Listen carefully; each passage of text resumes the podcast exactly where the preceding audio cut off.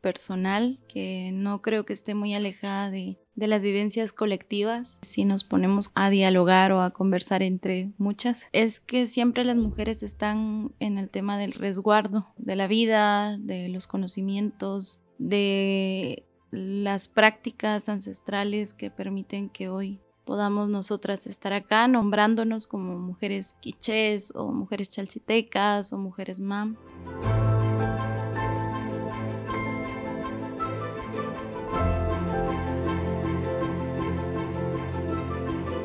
Las mujeres lideran luchas en defensa de los bienes naturales y comunes en diferentes comunidades de Guatemala. Esa resistencia, acción y lucha que nace y se dirige desde las mujeres indígenas ha permitido que algunos proyectos extractivos no avancen o se paralicen. También han sido las que ponen el cuerpo para enfrentar a quienes buscan despojar su comunidad. Esto se hace en defensa de la vida.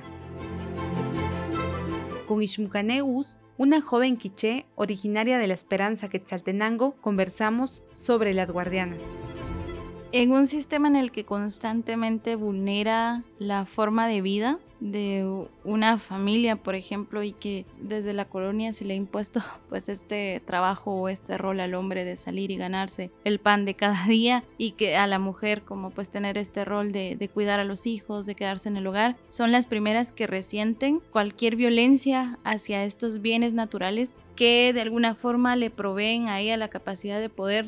reproducir y, seguir conservando la vida son las primeras que, pues tienen las primeras afectaciones sobre, por ejemplo, la falta de agua para poder cosechar, conservar la alimentación en la tierra a través del cultivo, por ejemplo. También son las primeras en resentir el tema de la tierra, del despojo y son quienes también se sabe que en Guatemala gran porcentaje de las mujeres pues no tienen acceso a tierra propia.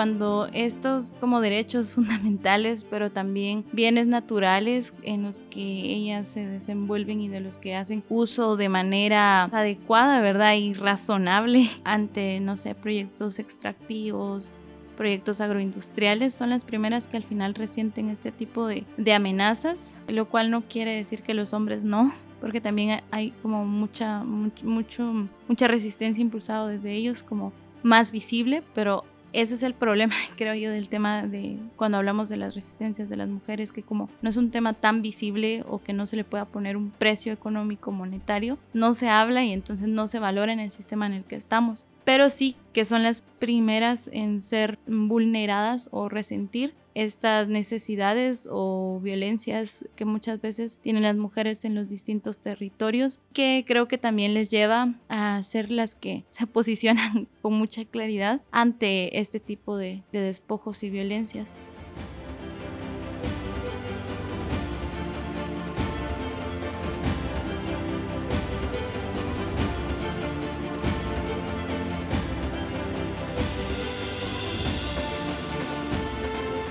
Las mujeres, desde la reproducción, sostienen la vida y la defienden. Para la socióloga maya quiché, Gladys Zul, las mujeres indígenas son las que han liderado los esfuerzos para colectivizar el trabajo reproductivo y para protegerse mutuamente ante la violencia.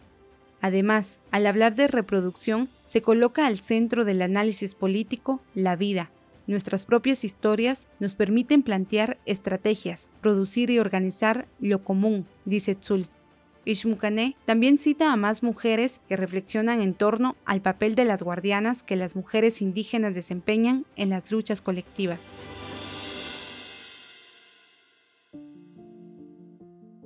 en los espacios a los que, independientemente de si en este contexto es un espacio de sometimiento, como la cocina, por ejemplo,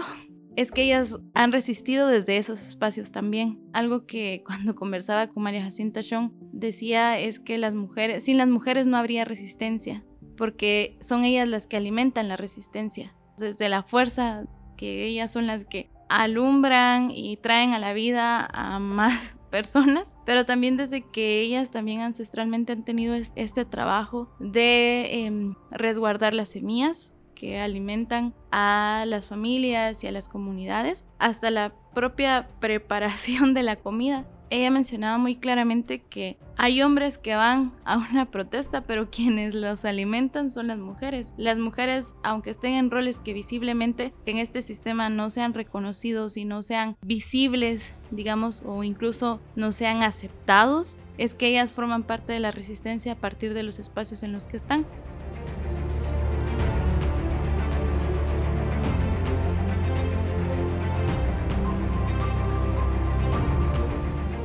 Las guardianas es la abuela que nos enseñó a tejer, la madre que nos enseñó a hablar,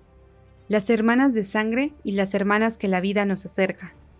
Para Shmukané, son las mujeres que ante el despojo y genocidio se negaron a renunciar a su identidad y han resguardado la indumentaria maya quiché en su territorio.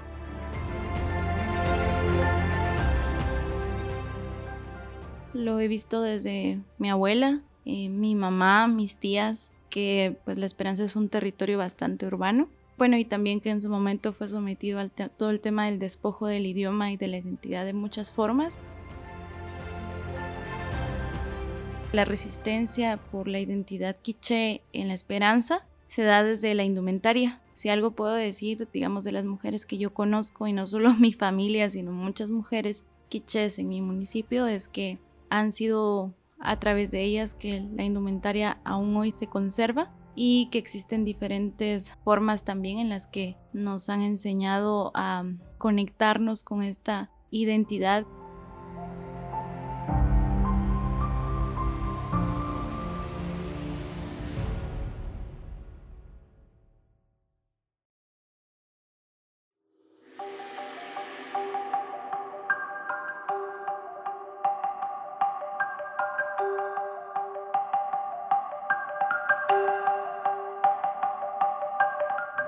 Ante la resistencia histórica, el resguardo y reproducción de los conocimientos, de la defensa del agua, de la naturaleza, de la vida en sí, las juventudes nos cuestionamos nuestro accionar y el reivindicar para que éste contribuya a cambios significativos.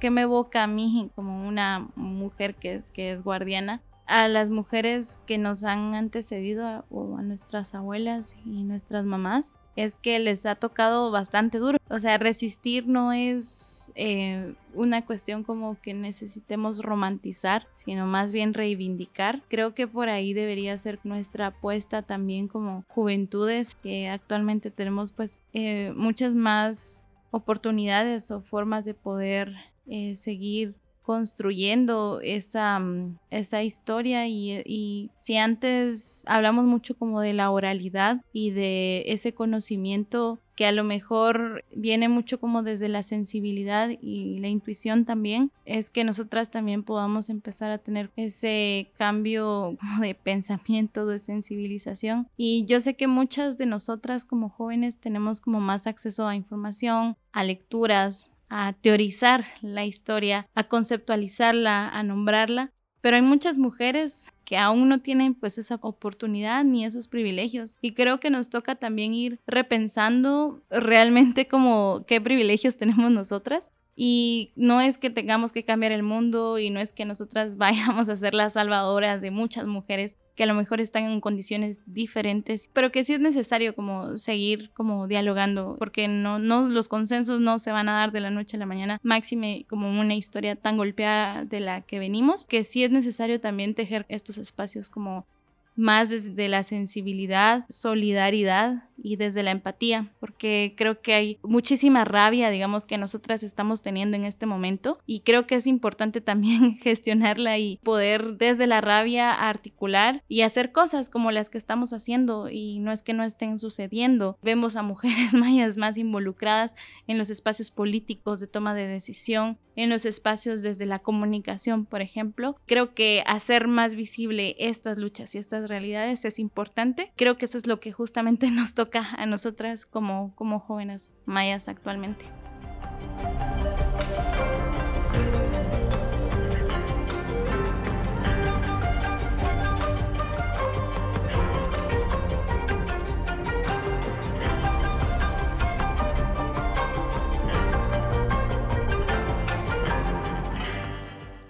esta resistencia nos ha llevado a que hoy nosotras hablemos por nosotras y no que alguien más pueda tomar la palabra o los micrófonos por nosotras.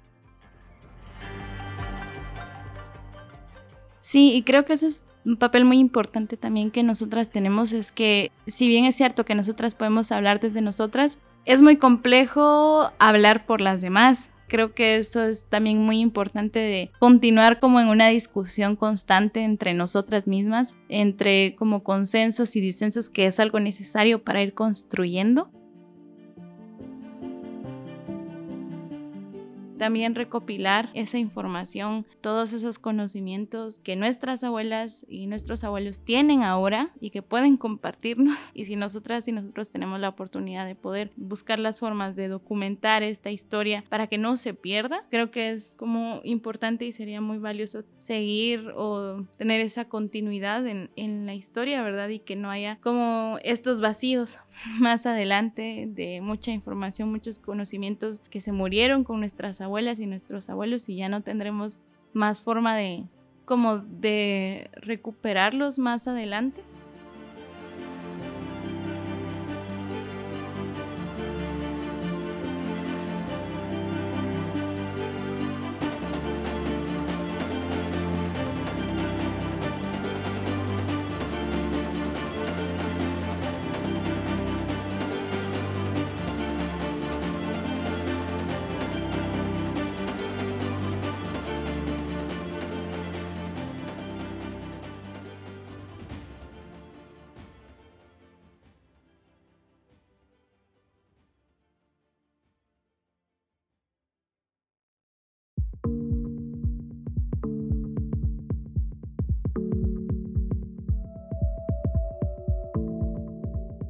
Este podcast es posible gracias al apoyo de la Fundación Friedrich Ebert